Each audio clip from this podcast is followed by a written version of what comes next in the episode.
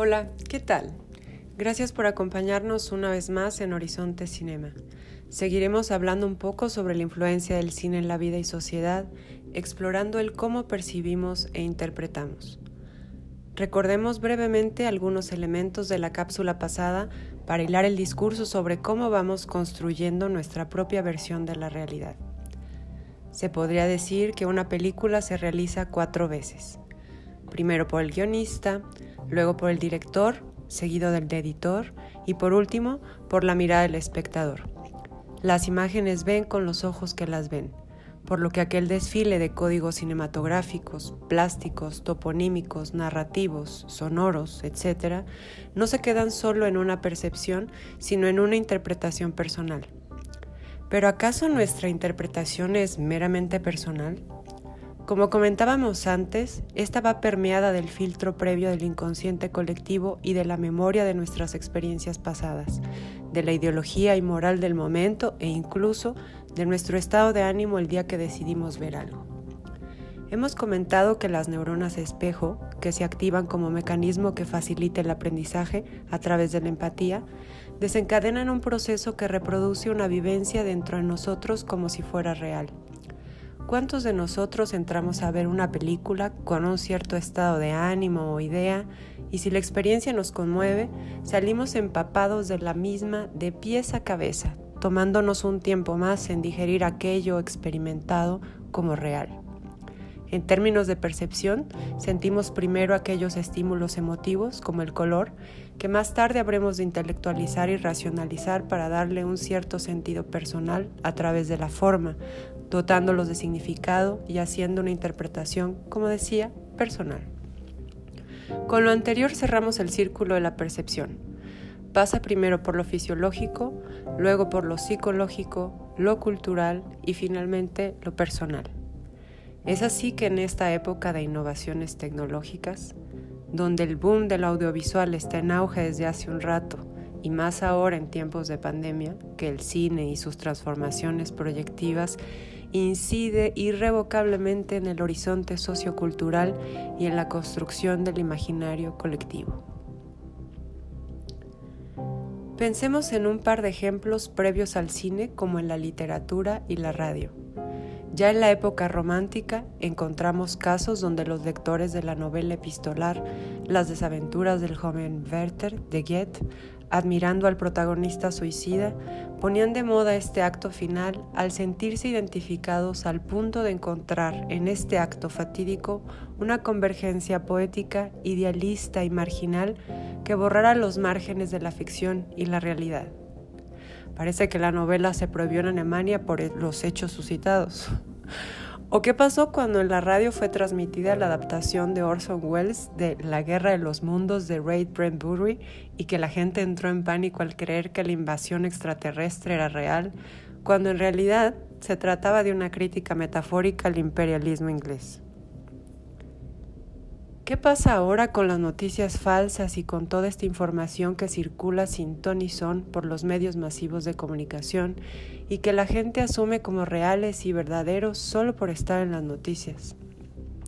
Como ejemplo cinematográfico, pienso en la película de 1997, Wag the Dog, que tradujeron como Escándalo en la Casa Blanca, de Barry Levinson, con Dustin Hoffman, Robert De Niro, Anne Hesh y Woody Harrelson, en el que el gobierno norteamericano contrata a un productor de cine de Hollywood para montar una cortina de humo a través de toda una guerra ficticia en Albania como distractor frente a un escándalo sexual del presidente estadounidense justo previo a las elecciones. Y cuatro años más tarde, en el 2001, teníamos el fenómeno del Big Brother televisando en tiempo real la guerra en Afganistán y luego en Irak, como respuesta al supuesto ataque de las Torres Gemelas en Nueva York, disparando como nunca la siempre redituable industria del miedo que hace que la sociedad acabe por legitimar los mismos instrumentos de control que se nos imponen como ahora con la pandemia y las vacunas y las fronteras, y la industria farmacéutica y el miedo al otro, el aislamiento, etcétera, etcétera, etcétera. Ya bien dicen que el principal problema de salud pública hoy en día es el estrés y la depresión. No tanto el bicho, incluso el hambre sigue matando más gente, o las muertes violentas e incluso el suicidio está aún por encima de este fenómeno que vivimos actualmente. Así la gran mayoría de los medios masivos de comunicación se encargan, se encargan de perfilar nuestras miradas, incluso cuando hablamos de cine.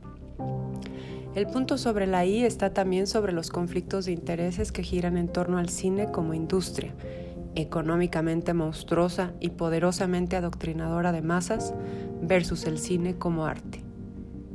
Es, frente a este conflicto de intereses, que la producción cinematográfica se ha ido orientando hacia cierto tipo de representaciones, realizaciones y distribuciones según la cultura y la moral de la época dictando así ciertos códigos estéticos y de conducta o sirviendo de plataforma para propiciar una reflexión más crítica de la sociedad y constructiva, idealmente.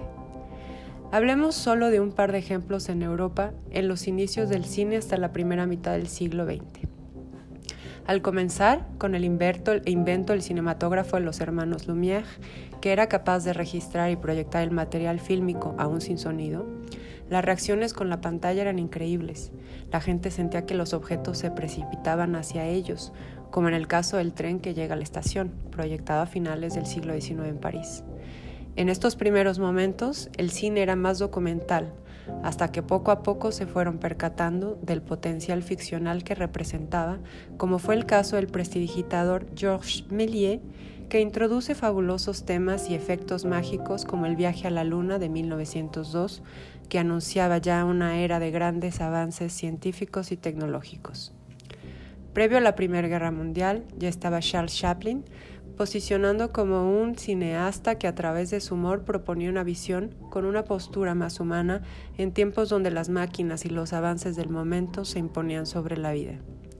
En este mismo contexto de la Primera Guerra, también la película de terror El gabinete del Dr. Caligari de 1920 del expresionismo alemán, dirigida por Robert Weine y escrita por Hans Hanowitz y Karl Smayer, habla de un loco hipnotista que representaba al autoritario y bélico gobierno militar alemán que usa a Césare o Césare, simbolizando al hombre como un obediente, para cometer crímenes atroces, matar sin cuestionarse como los soldados, y se presenta así casi como una premonición a la locura nazi de la Segunda Guerra Mundial.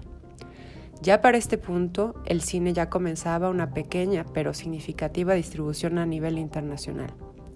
Y el último ejemplo, contrario a los anteriores, en el contexto igualmente alemán de la Segunda Guerra Mundial, tenemos al cine de propaganda nazi de Leni Riefenstahl, lanzado por Hitler, obviamente, y planeado por su secretario de gobierno y propaganda nazi, Goebbels, quien decía que una mentira repetida mil veces se vuelve una verdad, cita que parece ser vigente aún en nuestros días.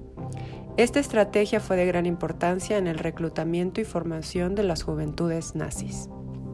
Como vemos, dependiendo del interés y la idea en cuestión, el cine se posicionaba en uno u otro lado dependiendo de los realizadores, sus intenciones, sus gobiernos y por supuesto del espíritu de la época o el famoso zeitgeist.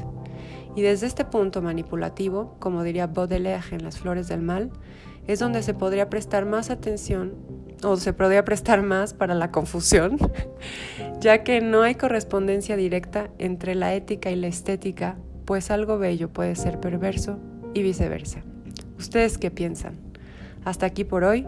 Gracias por escucharnos nuevamente aquí en Horizonte Cinema. Soy Julia Ayala y hasta la próxima.